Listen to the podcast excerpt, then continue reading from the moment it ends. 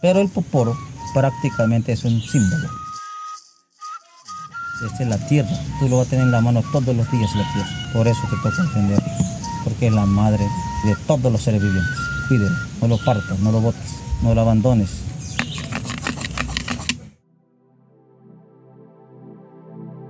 Bienvenidos a Pensamiento Espiral, el podcast donde compartimos sabiduría ancestral para reconectar con la Madre Tierra de cara a la crisis climática. Somos Juan Diego y Angélica, tus anfitriones para este espacio.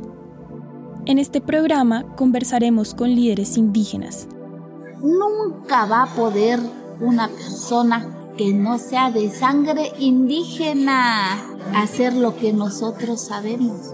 Líderes ambientalistas. Estoy desplazado aquí en Bogotá desde hace cuatro años, luego de que me tocó abandonar mi tierra en busca de justicia por el caso de la construcción de la represa hidroeléctrica El Quimbo.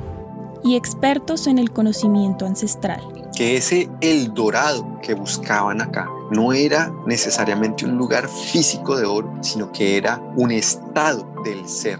Hablaremos sobre alternativas de vida basadas en las cosmogonías indígenas. Vivir plantea una alternativa al desarrollo, a la contaminación, al cambio climático y al problema de los modelos económicos como el capitalismo y el socialismo de mercado. Y sobre sucesos mágicos que te permitirán descubrir otras realidades.